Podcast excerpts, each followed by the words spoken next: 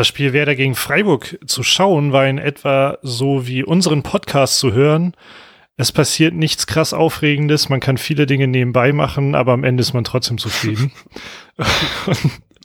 Herzlich willkommen zur Besprechung jenes Spiels ähm, mit dem spannendsten Gesprächspartner, den ich mir aber vorstellen kann, Matthias Althoff. wow, so viele Lügen in so kurzer Zeit. ich äh, freue mich auch sehr, dass ich mit dir, das Sniper, dieses Spiel besprechen kann, weil wirklich mein erster Gedanke war nach dem, nach dem Schlusspfiff war, wie langweilig dieses Spiel ist und dass ich da auch noch drüber reden muss, hat mich dann schon fast schon ein bisschen genervt. Ähm, ja, es ist tatsächlich irgendwie extrem wenig passiert. Ich, es geht halt eben vollkommen in Ordnung, dass es ein, ein, ein Unentschieden war. Erste Halbzeit war irgendwie klar mehr Werder am Drücken, zweite war es klar mehr Freiburg aber irgendwie so richtig krass ist halt auch nicht passiert. Und deswegen, glaube ich, ist das irgendwie von allen Seiten irgendwie so abgenickt worden und so gut ist. Und ich fand es auch sehr lustig. Zwei Freiburger Spieler meinten nachher im Interview, dass es wahrscheinlich für die äh, zuschauenden Personen wahrscheinlich kein schönes Fußballspiel war. Und das konnte ich auf jeden Fall in beiden Fällen so unterschreiben. Ja, ich glaube, oh Mann, ich wollte es noch nachgucken. Ich glaube, selbst, selbst Kofeld hat sowas gesagt, ne? Ja. Ähm, naja, also ich, ich fand auch, es war ein absolut faires, ähm, faires Unentschieden. Beide Mannschaften haben sich das Unentschieden verdient. Ich fand, es war jetzt auch, ich fand, also ähnlich auch wie Kofeld das, glaube ich, noch gesagt hat, man, es war schon okay, was, was Werder gemacht hat. Es war halt ein ziemlich, ja, auf Taktik beruhendes Spiel. Ähm, beide standen ziemlich kompakt es gab, glaube ich, auf beiden Seiten einfach nur eine riesige Torchance jeweils and that's it so. Und ja, ja die hätten meinetwegen auch reingehen können, dann wäre es auch halt immer noch ein verdientes Unentschieden gewesen, nur man wäre an wäre das Position wahrscheinlich enttäuscht gewesen, weil man ja geführt hätte. Ähm, ja, also es ist echt so ein, so ein Spiel, okay, hat man gesehen, wird man nie wieder drüber reden, weil es halt auch, weil alles in allem war, glaube ich, okay. Ja, und das ist, hat, glaube ich, Kofeld nachher auch im, im äh, Interview in der, in der PK gesagt, dass er es zumindest gut fand, dass man halt eben nicht angefangen hat, einfach irgendwelche Bälle rauszuschlagen, sondern dass man immer, zum, immer mehr gemerkt hat, dass man jetzt eine Spielidee hat. Und das fand ich war zumindest auffällig, dass es nicht mehr so ein einfach nur irgendwie so ein Reinstellen und die Bälle nachher irgendwie rausschlagen ist, sondern ich fand es halt trotzdem ein Spiel, was sehr viel Köpfchen einfach gezeigt hat. Also sowohl einfach in so einer defensiven Sicherheit. Man hat halt eben wirklich wenig zugelassen. Ähm, Pavlenka hat einmal den Ball gut gehalten von Freiburg. Dann war halt eben das Ding, dass Petersen halt eben mehr oder weniger angeschossen worden ist von Pavlenka, beziehungsweise den Abpraller einfach direkt auf den Außenriss bekommen hatte und deswegen den Fuß zum Glück nicht mehr rechtzeitig reindrehen konnte.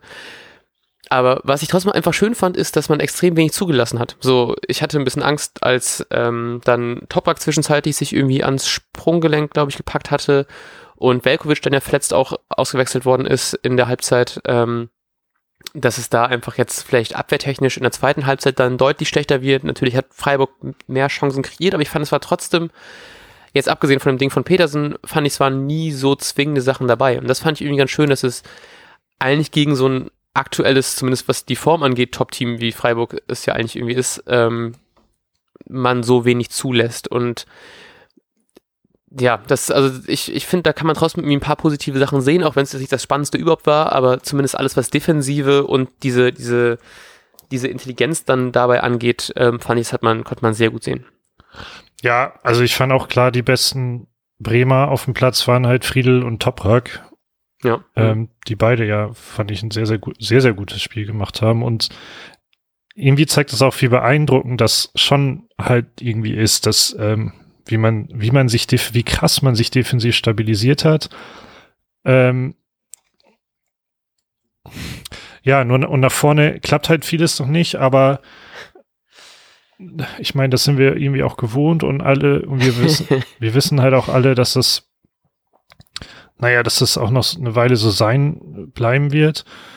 Ähm, aber ich weiß ja auch nicht, so Rashica da hätte auch mal was klappen können. Ich glaube, der hat ziemlich häufig aufs Tor geschossen.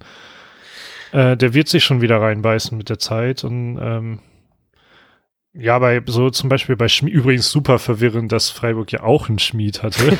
ja, ja. Da habe ich überhaupt nicht dran gedacht und plötzlich äh, hat Schmied, also der Freiburger, irgendwann versucht aufs Tor zu schießen und ich habe halt gerade nicht hingeguckt und habe nur äh, sowas gehört wie äh, Schmied schieß mal, ja schade, ähm, Pavlenka hat ihn dann oder sowas und dann dachte ich, hä, das hat ja gar keinen Sinn ergeben.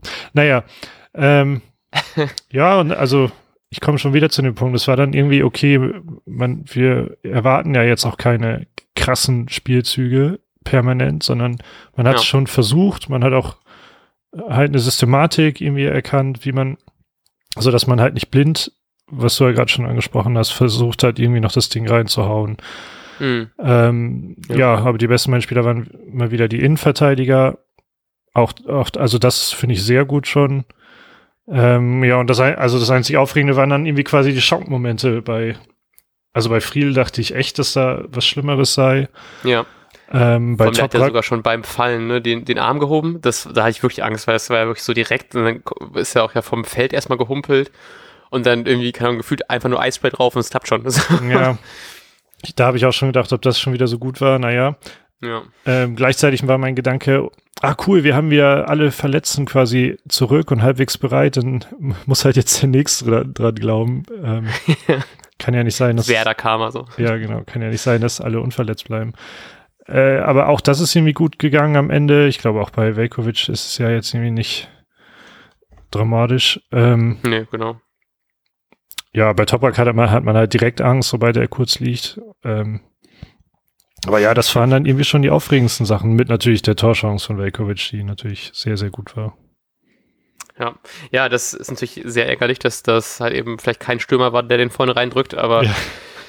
Ja, muss, muss man machen. Das hat ja Kofeld auch noch in der PK gesagt, dass er äh, den natürlich auf jeden Fall mal machen muss und dass das natürlich irgendwie ihm auch dann leid tut, dass der da, da nicht reingeht, weil ich, also den, du kannst ja praktisch, also es ist ja eigentlich schwerer, den Torwart anzuschießen, neben, anzuköpfen, als äh, nicht den Torwart und hat er leider sehr gut hinbekommen. Das hatte, ist halt eben so ein Verteidiger-Ding, dass man eher zum Torwart zurückköpft. ja, das kann Hatte Velkovic nicht in einem letzten Spiel oder vorletzten irgendwann letzten Zeit schon mal sowas ähnliches, wo er den hätte. Ja, kann sein. Da wo er auch nach einem Standard plötzlich äh, dran kam. Naja, schade, vielleicht, ja. Ähm, ja, ähnliches Prinzip wie bei Sargent, vielleicht klappt's ja beim nächsten Mal. Recht safe klappt's beim nächsten Mal. Ähm, apropos Sargent, Füllkrug ist ja leider nicht eingewechselt worden. War ja, ja. wohl so mhm. geplant, aber wegen Ludes Auswechslung ähm, ja, hat sich das, dies, das ergeben. Ich finde es auch immer noch komisch, wenn Selke und Füllkrug zusammen auf dem Platz stehen. Irgendwie möchte das noch nicht in meinen Kopf. Ja. Ähm, ja, aber schade, oder? Ja, ich habe es mir ganz kurz gewünscht, weil es gab so eine Einstellung, wo ähm, ich weiß nicht, ob das, nee, wer wurde zum Ende nochmal eingewechselt? Was Bittenkurt, glaube ich, der dann ja von der ähm, noch gekommen ist. Dann hat man, glaube ich, Bittenkurt sich umziehen sehen und daneben war dann ähm, Füllkrug. Und ich dachte ganz kurz, geil, das kommen die beiden rein und machen nochmal richtig Wirbel. Ähm, Hätte aber natürlich auch nicht ganz so richtig verstanden, weil dann war ja auch schon Sargent ausgewechselt ähm, für Selke. Und ähm, ja, ich hätte es mir irgendwie gewünscht, einfach nur, weil es wieder dieses, dieses Feeling wäre, kommt, vielleicht ist er der, der uns halt eben so ein, dann noch das entscheidende Tor bringt. Generell, weil ich mich einfach sehr freuen werde, ihn mal wiederzusehen und mich sehr gefreut hätte, wenn man da schon ein paar Minuten von ihm gesehen hätte. Ähm, andererseits wäre es dann wahrscheinlich auch eher sowas geworden, dass er dann für die fünf, sechs Minuten hätte spielen können und wahrscheinlich auch nichts gerissen hätte, weil Werder jetzt ja sowieso nicht gerade sehr offensiv stark in diesem Spiel war. Ähm, und dann wäre man fast schon wieder ein bisschen so, ich will nicht sagen enttäuscht gewesen, aber ich habe dann, glaube ich, immer, ich habe immer noch, glaube ich, einen Tick zu sehr die Hoffnung, dass Füllkrug so unser ähm, Allheilsbringer ist, der nachher uns dann irgendwie noch in die Champions League schießt oder so. ähm, natürlich nicht so krass, aber dass er trotzdem einfach einen deutlicheren Impact auf dem Feld haben wird, obwohl das ja bei Werders Offensivkraft in diesem Spiel ja auch nicht mehr unbedingt gegeben ist. So, der, also war ja gerade zweite Halbzeit, ging einfach gefühlt gar nichts nach vorne, außer ein ja. paar Distanzschüsse. Ist halt für einen Stürmer halt eben auch nicht so geil. Äh, ja, das stimmt. Ähm, ja, wobei, ich glaube, gerade wir beide reden uns ja auch immer ein, dass ähm, Phil Cook das direkt alles ändern kann, ne? Durch seine, ja. durch seine Laufwege Aura. und Präsenz, ja, genau. Ja. Mm, ja, genau, also ich fand es auch schade, aber irgendwie, irgendwie habe ich immer nie so großes Vertrauen, dass, ähm, dass man so vernünftig agiert und habe dann halt auch wieder gedacht, vielleicht, vielleicht dank, danken wir, bedanken wir uns da irgendwie quasi für, äh, weil er dann noch eine Woche mehr hat, ähm, nicht auf, auf, auf, naja, auf richtigen Wettbe äh, Wettbewerbsniveau dann zu spielen. Ja. Um das noch mehr auszukurieren, aber ich glaube, das ist halt ein bisschen, bisschen Quatsch schon. Die werden das schon gut beurteilen können, aber das ist immer so ein bisschen mein Gedanke. Ja, voll. Ich habe das auch mich ein bisschen darüber gefreut, dass wir das nächste Spiel halt eben auch erst am ähm, Sonntagabend haben gegen Hoffenheim, ist das äh, 18 Uhr Spiel. Und habe ich auch ganz kurz gedacht, dass es geil ist, weil dann hat Füllkrug theoretisch noch mehr Zeit, um für mehr Minuten einsatzfähig zu sein. Und um auch mal, dieses Wochenende war eh ein bisschen Quatsch, weil gefühlt war jedes Spiel unentschieden und nur irgendwie, ähm, ich glaube, Ah, ja, vorhin hat natürlich, ich wusste natürlich sofort, dass Frankfurt gewonnen hatte ähm, gegen Köln und Leipzig gegen Augsburg, sonst war es komplett unentschieden, davon gab es drei 0-0s, also wirklich ein, kein schöner Bundesliga-Spieltag. Ähm, heißt aber auch, dass sich in der Tabelle relativ wenig tut und nächste Woche spielen wir halt eben gegen den, ähm, gegen das punktgleiche Hoffenheim, die nur vier Tore schlechter sind als wir. Und die anderen Teams haben tatsächlich eine relativ harte, harte Aufgabe, ähm, also die unter uns stehen vor allem. Äh, Bielefeld muss gegen Wolfsburg, ähm, dann haben wir Hertha, die gegen Leipzig müssen, Augsburg muss gegen Leverkusen ähm, und na okay, das Köln gegen, ähm, gegen Stuttgart ist auch nochmal irgendwie so da die Kellerkinder, die sich dann gegenseitig die Punkte nehmen. Von daher wird es auf jeden Fall echt spannend und ich freue mich da extrem darauf, dass man dann hoffentlich die Chance hat, da einfach mehr von Füllkrug zu sehen, einfach weil er sich jetzt mittlerweile mehr regenerieren kann. Ich habe irgendwie gehört, dass es bei ihm so für so 25 Minuten hätte reichen sollen, glaube ich, irgendwo, habe ich irgendwo gelesen. Ähm, Wäre natürlich dann auch schön gewesen, aber vielleicht reicht das dann so gegen Hoffenheim vielleicht für eine Halbzeit zumindest. Das würde mich zumindest dann echt mal freuen, wenn man ihn mal wieder in, in Aktion sehen kann. Ja, das wäre das wäre mega nice. Ähm, ich hoffe natürlich auch, dass ähm, Lode Velkovic alle wieder komplett spielen ja, können. Äh, wobei wir natürlich auch ja, unsere, unsere Backup-Außenverteidiger-Legende könnte das natürlich auch. also Felix Agu könnte die Position natürlich auch sehr gut übernehmen. Ähm, ja, wird sicher spannend. Man, man, man steht jetzt ja echt nicht schlecht da, muss man sagen. Ja, also wir haben ja auch gerade ja. ja. noch, noch sechs Punkte auf Arminia Bielefeld, die natürlich morgen noch die Chance haben, Bayern München zu schlagen. Den äh, Club-Weltmeister. Ähm, Genau, gegen die wir, ich will gerade auf zwei Sachen hinaus, die, die, die beide die Tabelle so ein bisschen angehen, weil das Spiel, ja. ich mir fällt aktuell gerade nicht so viel ein, was ich über das Spiel sagen kann. ähm, zum Beispiel habe ich gerade gezählt und vergessen, aber ähm, ich habe nämlich keine Tabelle gefunden, die man danach sortieren kann. Wenn man sich so mal anguckt, wie gut die Defensive denn eigentlich ist von, von Werder, zumindest in den Hard Facts, in Anführungsstrichen, also in den realen Gegentoren, mhm. ähm, dann ja, muss man schon ein bisschen suchen, um bessere Verteid verteidigende Mannschaften zu finden. Deshalb Bayern, aber Bayern auch nur um ein Tor. Die besten Verteidigungen haben halt Leipzig und Wolfsburg. Und Wolfsburg hat man immerhin drei Dinge eingeschenkt selbst. Ja. Naja, ähm, die haben 18 und 19 Gegentore. Ähm, Leverkusen noch ganz gut mit 23 ähm, und dann muss man schon ein bisschen nach unten scrollen. Dann kommt Union Berlin mit 25 und dann ist da auch schon Werder. Also ich habe jetzt immer noch nicht mitgezählt, Euro Europa League-Niveau. äh, leider zählen natürlich im Fußball auch die geschossenen Tore. Das dann, äh, da sieht es ein bisschen andersrum aus. Aber es ist schon erstaunlich, wie gut diese Defensive funktioniert, vor allem im Vergleich ja. zur letzten Saison, wo man ja. absolute Schießbude war das finde ich halt immer auch wirklich angenehm. Ich hatte, als Moisander eingewechselt worden ist, hatte ich so ein bisschen Sorgen. Man hatte, glaube ich, auch das Ding, wo er sich so halb anköpfen lässt von Theo oder was. Irgendwie ist es auf jeden Fall eine sehr komische Situation mit ihm im eigenen Strafraum. Und hatte dann ganz kurz ein bisschen Angst, weil ich dachte so, der ist, spielt jetzt ja auch nicht mehr so viel und generell ja nicht so eine große Rolle. Ähm, und die Abwehr ist einfach gerade so gut eingespielt und ich hatte trotzdem, hatte ich irgendwie nicht so einfach die Angst, dass tatsächlich noch hinten viel passieren wird. So, ich war vielleicht auch so ein bisschen aufgrund des relativ langweiligen Spiels ja auch so ein bisschen schon so entspannter und muss mir generell merke ich das, wie ich mir immer weniger Sorgen mache, was die, was die Abwehr angeht. Und auch so, dass man, gerade finde ich wieder bei Toprak und auch bei Friedel, das hatten wir vorhin auch schon kurz angesprochen, ähm, dass die auch, fand ich dann auch, dass die die besten Spieler auf dem Platz waren und dass man trotzdem auch noch sieht, wie die ein Selbstvertrauen einfach haben und sich auch mal trauen hat, eben jetzt irgendwie die, äh, den extra Weg nach vorne zu gehen, ähm, da auch einfach mal für die Spieleröffnung irgendwas, also mehr zu beitragen, als einfach nur einen langen Ball nach vorne zu hauen oder einfach nur einen äh, Querpass zu spielen. Und ich finde es einfach schön, diese, diese Kombination aus, man hat hinten so ein Selbstvertrauen und so eine, so eine Selbstsicherheit. ähm, dass man einfach als Fan zumindest nicht immer sofort Angst haben muss, sobald irgendwie mal ein Ball Richtung Strafraum kommt. Aber halt eben auch, dass die mehr zum, zur Spieleröffnung und einfach zum Aufbau beitragen, weil die halt eben selbst sich dieses einfach in, in sowohl offensiv als auch defensiv deutlich mehr Selbstvertrauen haben. Das macht es einfach so viel erträglicher, diese Spiele jetzt zu schauen. Ja, absolut. Ich fand so, äh, ja, oh Mann, ich weiß leider mal wieder nicht, wer es getweetet hat. Ähm, ich fand aber ein Tweet so, so mega lustig, weil Friedel ja schon auffällig plötzlich immer wieder Meter nach vorne gemacht hat, wenn er den Ball ja. hatte und da Platz war. Was halt, also finde ich eins der effektivsten Mittel sein kann, weil es halt sehr, sehr untypisch ist für Innenverteidiger, diese Wege zu gehen und mhm. ja auch ein bisschen risikobehaftet, aber dadurch halt ähm, ja Lücken aufreißen, so super wertvoll. Und genau das mhm. ja, ich glaube, Toprank macht das noch lieber, aber muss sich immer selbst irgendwie teilweise zügeln. Mhm. Moisander hat das immer wieder gerne gemacht und Friedel wird ja, der gefühlt kriegt, hat er ja mehr Selbstbewusstsein in jedem Spiel. Ähm, und da, genau, ein Tweet war halt, äh, ja, so ein, so ein, so ein GIF von, von, vom Hobbit, ne? Genau, vom Hobbit, danke. Ja. Äh, I'm, I'm going on an adventure. Jedes Mal, wenn Friedel zwei Meter Platz hat, muss ich sehr, sehr lachen.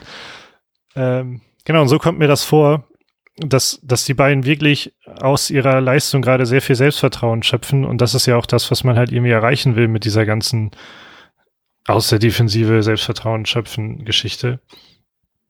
Und zumindest bei den beiden Innenverteidigern klappt das sehr gut. Ich habe jetzt noch mal ähm, doch eine Tabelle gefunden, wo ich es auch sortieren kann nach Gegentoren. Ähm, nach wirklich real gefangenen Gegentoren ist wer da insgesamt auf äh, Platz Platz 6. Aber interessant ist ja eigentlich, wenn man diese Expected Goals da, dazu nimmt. Hm. Ähm, da wäre es nur Platz 9, überraschenderweise. Aber dann ähm, habe ich gedacht, uns kommt das jetzt ja gerade, also es, es wird ja immer besser, ist so mein, mhm. mein Eindruck. Deshalb habe ich gerade mal nur dieses Jahr rausselektiert. Das geht bei Understate ganz gut, da ziehe ich das gerade her. Ähm, da ist Werder auf Platz zwei. also, Ach, krass. was die gemessen an den Expected Goals Against, also den erwarteten Gegentoren ist, ähm, hinter Frankfurt noch Dazu muss man dann natürlich wieder sagen, ähm, die Gegner waren jetzt halt noch nicht so krass dieses Jahr. Ne? Ja, auch wieder wahr. Aber wir ja, wollen natürlich das Positive das sehen. Eben. ja, aber ich finde das ist trotzdem so ein Trend, den man irgendwie deutlich merkt, so dass man, also jetzt nicht nur in der letzten Saison war natürlich komplett Grotte, da müssen wir gar nicht drüber reden, aber ich finde auch so im Laufe dieser Saison, dass deutlich wird, dass man halt eben immer mehr dieses diesen gefühlt Ballast, den man aus der letzten Saison mitgenommen hat, einfach irgendwie mehr und mehr ablegen kann. Und natürlich ist alles noch nicht super und wir wollen jetzt auch nicht zu positiv alles reden, weil natürlich irgendwie die Tore vorne irgendwie fehlen und die Kreativität vorne irgendwie fehlt.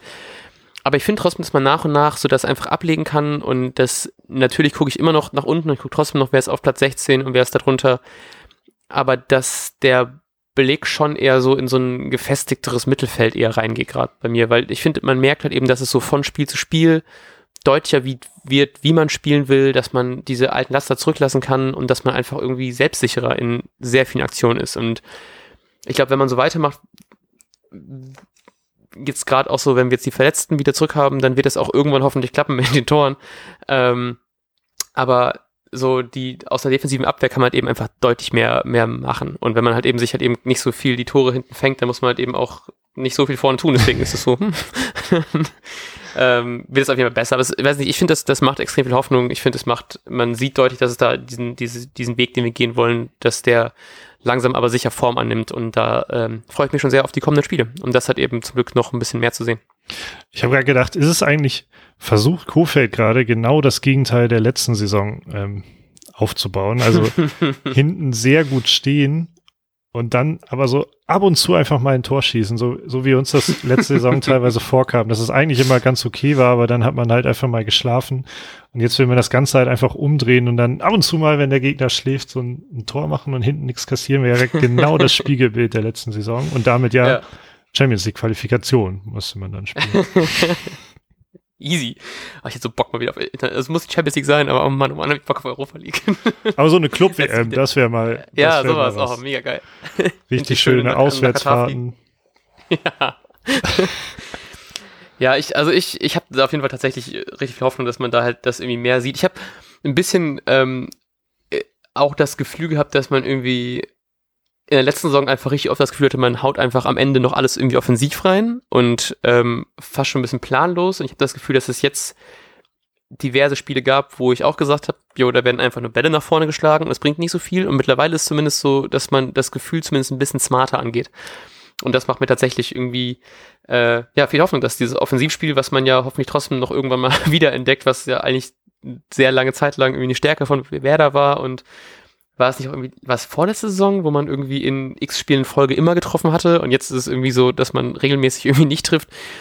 Deswegen, ich hoffe, dass es irgendwann, irgendwann zurückkommt. Und vielleicht ist es einfach Füllkrug und wir können das doch so sagen, dass wir immer recht hatten damit, dass er der ist, der uns äh, alles wieder gut machen lässt. ja, das wäre schon mega nice. Ähm, aber meistens ist es dann ja nur temporär wieder alles gut. Ja, ja bis also, zur nächsten Verletzung. Ja, genau.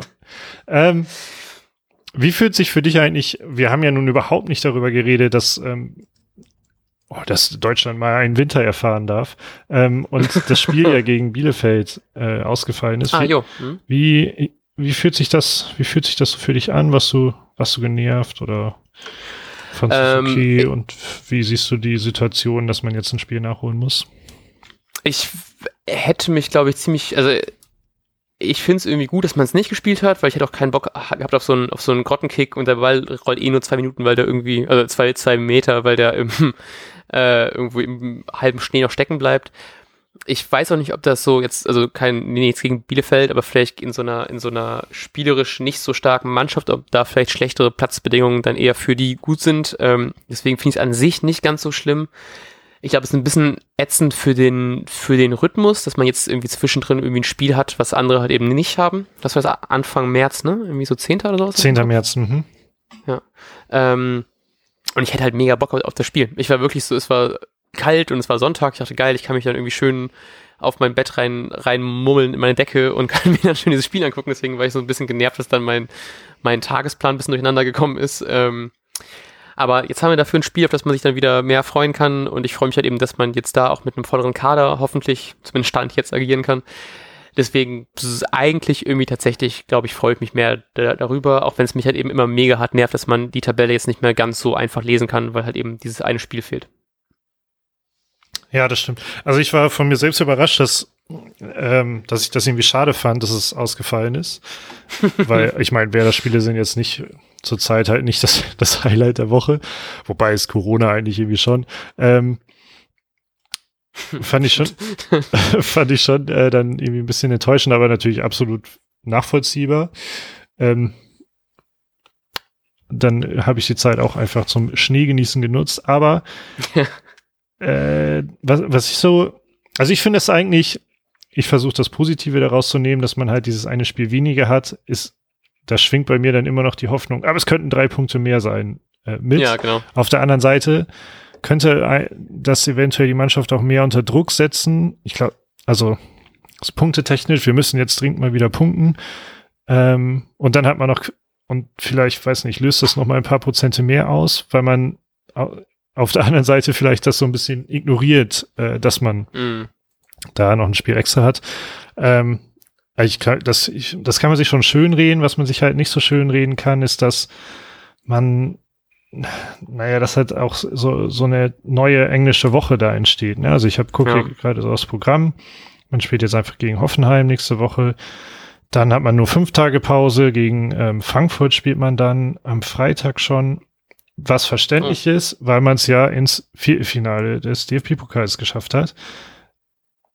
Äh, also 26. Februar, dann am 2. März ist das nächste Spiel, dann wieder am 7. März, das ist dann der Sonntag, das ist auch schon, schon fair gelegt, aber also so fair ist dieser Sonntag dann auch nicht, kann man argumentieren, weil dann im Mittwoch schon wieder Bielefeld kommt und danach ähm, geht's gegen die Bayern auch schon nach dem Bielefeld-Spiel, ja. drei Tage später. Und dann eine Woche also, Pause gegen Wolfsburg und dann zwei Wochen immerhin. Äh, ja, aber so, so leicht wegstecken kann man das, glaube ich, nicht. Und ja. Kann man fast schon froh sein, dass diese Spiele am Ende gegen Bayern und Wolfsburg sind, wo wir jetzt, glaube ich, keine sechs Punkte erwarten. ähm, ja, stimmt. Das wäre, glaube ich, bitterer, wenn man dann nochmal wichtige Spiele gegen Teams aus den unteren Regionen hätte. Ja, ja, deswegen werden wahrscheinlich die, das Köln und das Bielefeld-Spiel irgendwie wichtiger sein, auch wenn ich natürlich gerne mal wieder die Bayern zu Hause ärgern würde, aber letzte Saison war es ja auch nur 1-1. Nee, letztes was? Nee, der, ah, fuck, im letzten haben wir irgendwie 1-0 verloren, ne? Ähm, aber in dieser Saison war es zumindest ein 1-1 und vielleicht kann man da dieses Mal ein bisschen mehr holen. Ich glaube, da ist zwar immer noch dran, es wird immer noch das schlimmste Spiel der, also für mich das schlimmste Spiel der, ähm, der Saison, aber es ist trotzdem irgendwie besser, weil dann wenn man mit wenn man nur mit 80 Prozent spielt, dann äh, holt man da ja auch irgendwie nichts. Und ich hab, mit 100 Prozent spielt man wahrscheinlich auch da eher um einen Punkt als um drei. Von daher finde ich es ja. eigentlich gar nicht so schlecht, dass es dann Bayern ist, die dann darauf folgen, weil dann kann man auch gerne platt sein. Und dann ähm, haben wir anscheinend die Abwehr, wie wir schon vorhin, vorhin ausführlich erklärt haben, ist die ja stabil genug, dass wir vielleicht dann nicht so viele Tore fangen, wie sich andere Vereine dann gegen München holen. Ähm, ja, von daher ist es ist, ist halt schon irgendwie hart, aber ähm, ja, ist, glaube ich, noch dafür, dass es, bin da, glaube ich, tatsächlich ganz froh, dass es dann halt eben gegen Bayern ist. Danach.